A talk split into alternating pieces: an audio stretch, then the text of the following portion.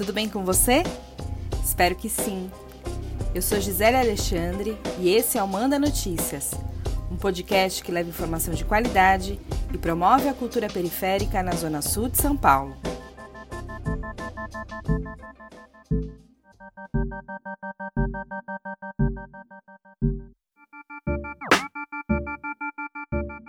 A fome não veio junto com a pandemia, ela já estava aqui. Mas, com as medidas de restrição colocadas para evitar a transmissão da Covid-19, a fome ficou ainda mais evidente, especialmente nas periferias. A insegurança alimentar, que é uma forma de explicar a falta de acesso pleno e permanente aos alimentos, tem crescido de forma apavorante no Brasil. De acordo com uma pesquisa desenvolvida pela Rede Brasileira de Pesquisa em Soberania e Segurança Alimentar, a insegurança alimentar grave afeta 9% da população, ou seja, 19 milhões de brasileiros estão passando fome. Como eu tinha falado para ti, eu só tenho que muito agradecer, agradecer elas. É minha filha e tudo, porque a hora que eu conheci elas foi na hora da mais necessidade, na hora da fome. Minha cia, elas ajudou, Entendeu? Praticamente estava eu, ainda estava tendo, ainda tenho a ajuda da minha filha que está trabalhando, né? Que eu estou na casa dela. Mas as minhas filhas, minhas duas, as outras duas filhas, elas estavam passando, não tinham, passando fome mesmo, não tinham o que comer, nada. Abria a geladeira, só tinha água. Ela estava sem nada, fralda não tinha para minha netinha, porque essa minha menina Vanessa, ela tem cinco, cinco filhos. E a Keta tem uma menina e é tudo bebê. A da Vanessa é duas bebês, é duas pequenas. Uma nem anda e a outra começou a andar, tem o quê? Tem dois anos, né? Uma tem dois anos e a outra tem, tinha, eu acho que era sete meses. Nem fralda tinha. Minha netinha, oito meses, a outra da, da Kathleen. Nem fralda, não tinha fralda, não tinha o que comer, só tinha água na geladeira. Essa que você ouviu é a Eliene Pereira da Rocha. Ela tem 53 anos e mora no bairro do Inocope, que fica no Campo Limpo aqui na Zona Sul. A Eliane tem oito filhos adultos e cria dois netos pequenos. Ela não trabalha porque é hipertensa e tem outras doenças.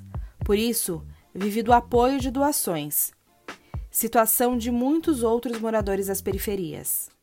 De acordo com o Inquérito Nacional sobre Insegurança Alimentar no contexto da pandemia da Covid-19, Pesquisa realizada em 2.180 lares nas cinco regiões do país no final de 2020, entre os meses de setembro, outubro e novembro, apenas 44,8% dos lares tinham seus moradores e suas moradoras em segurança alimentar.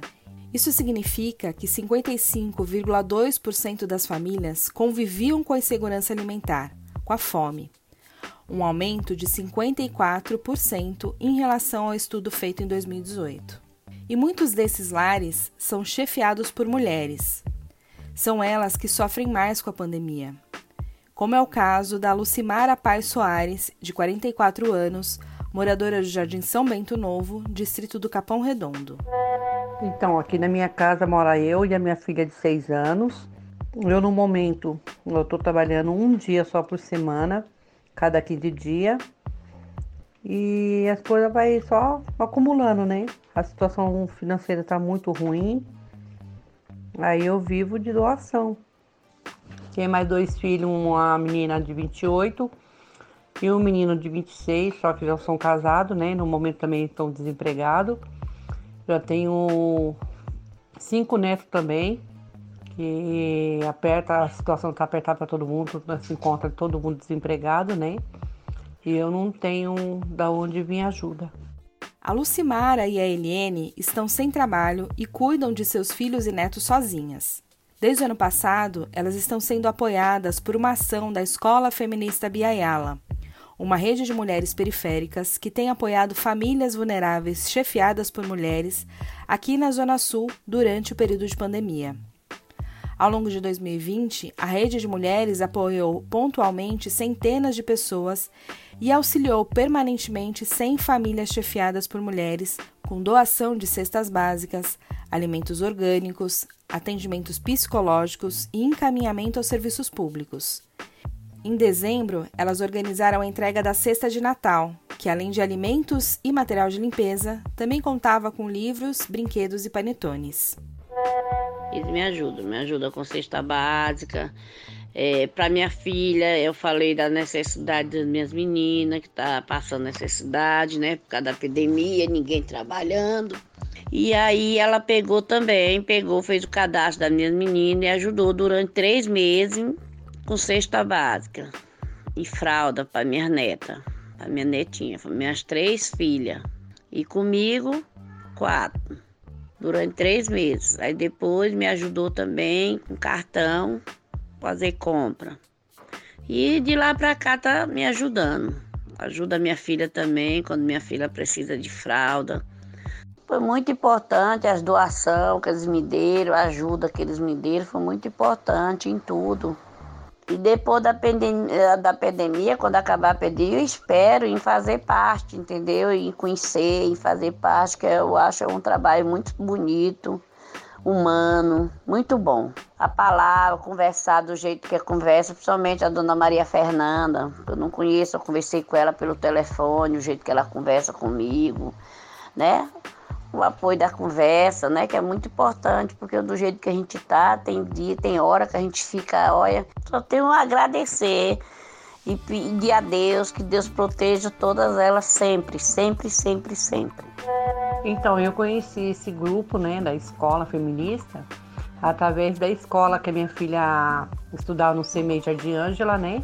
Aí quando começou a pandemia, uma da, das mulheres que trabalha na secretaria, né? Elas passou o contato para essa, essas mulheres da escola. Aí elas é, entraram em contato comigo, né?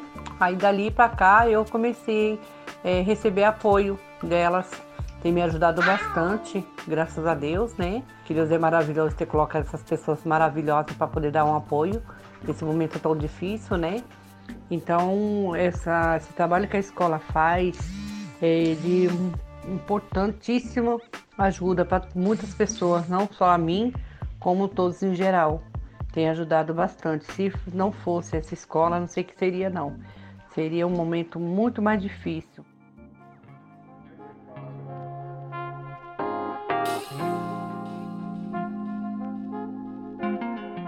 Em 2021, a Rede de Mulheres pretende continuar com essa ação de solidariedade. E para isso, elas estão com uma campanha de financiamento coletivo que tem como objetivo apoiar 30 famílias chefiadas por mulheres durante um mês com valor de 150 reais. Por conta do perigo eminente da contaminação da Covid-19, diferentemente do que foi no ano passado, esse ano o apoio vai ser via transferência bancária direto na conta das apoiadas. E foi uma ajuda muito boa, não precisou da gente ficar, porque antes a gente ia, para ia a igreja, para fila, uma fila enorme. Chegava três, três horas da manhã para poder ter, pegar uma cesta básica para levar comida para casa, e elas não. E além dela ajudar, ela ainda foi levar lá em casa, foi levar pra gente lá em casa. Nós não tivemos trabalho nem de ir, nem de ir, né? Elas foram levar em casa. Então, assim, só tenho a agradecer e rezar e pedir a Deus que tenha, que um, empresário ajuda, porque esse vírus, essa doença, esse tudo não está escolhendo quem é não, é o pobre, é o rico, é quem for, não está escolhendo não. Então, quem tiver condição, gente, doa, que é muito bom, é muito bom a gente ter um arroz, um feijão no prato para dar para o filho da gente, é muito bom, para o neto da gente, é muito bom porque a fome é triste. A fome é triste.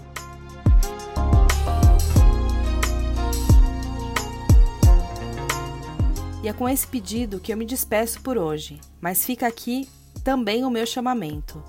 Se você tem condições de doar, faça isso. Mais do que nunca, essa é a hora de estarmos juntas. O endereço virtual da campanha de financiamento da Escola Feminista Biayala é www.benfeitoria.com barra Rede Mulheres Periféricas 2021.